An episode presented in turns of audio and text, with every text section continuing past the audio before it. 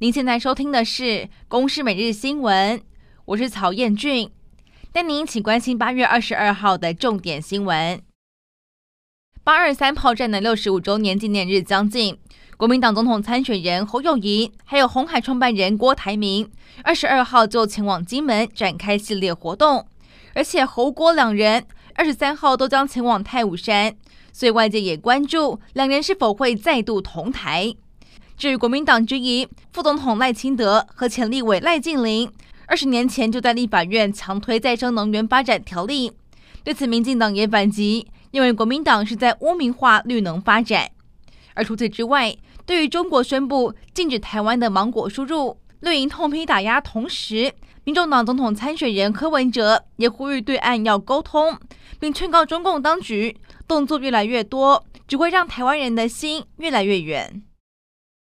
台湾的国防预算写下历史新高，总统蔡英文任内最后一次的总预算，在明年度的国防总体预算加上基金和特别预算，将达到六千零六十八亿元，有机会占据 GDP 达百分之二点五。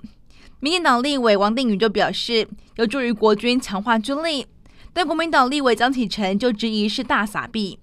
有学者分析，政府持续的采购武器装备，加上国军应对共军的袭扰。大幅增加作业维持成本，而国防预算提高是必经之路。中美洲议会在二十一号通过了排我纳中案，撤销台湾的观察员身份，改推中国全国人大取代。我方的外交部表达最严正的抗议，并强调为维护国家主权及尊严，台湾决定自即日起正式退出中美洲议会。还有学者表示，这次事件。牵动到中美洲统合体，未来是不是会有骨牌效应，有待后续观察。登革热疫情延烧，机关署统计，全台在上个星期新增五百五十六例的本土登革热确诊，而且新北、桃园和新竹县也出现今年的第一例本土登革热病例。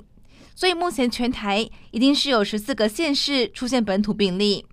而除此之外，还新增今年第二例本土登革热死亡个案。是一名在云林县的八十多岁女性。至于新北市，在月初发生一起事件，有一名女性感染到了福氏内格里阿米巴原虫，导致脑膜脑炎的死亡个案。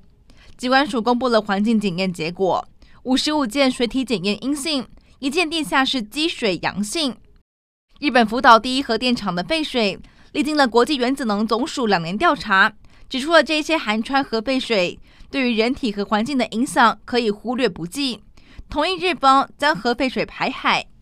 而根据日媒报道指出，日本政府二十二号举行的相关部会首长会议，日本首相岸田文雄是拍板宣布，将会从二十四号开始启动核废水排放作业。以上内容由公司新闻制作，感谢您的收听。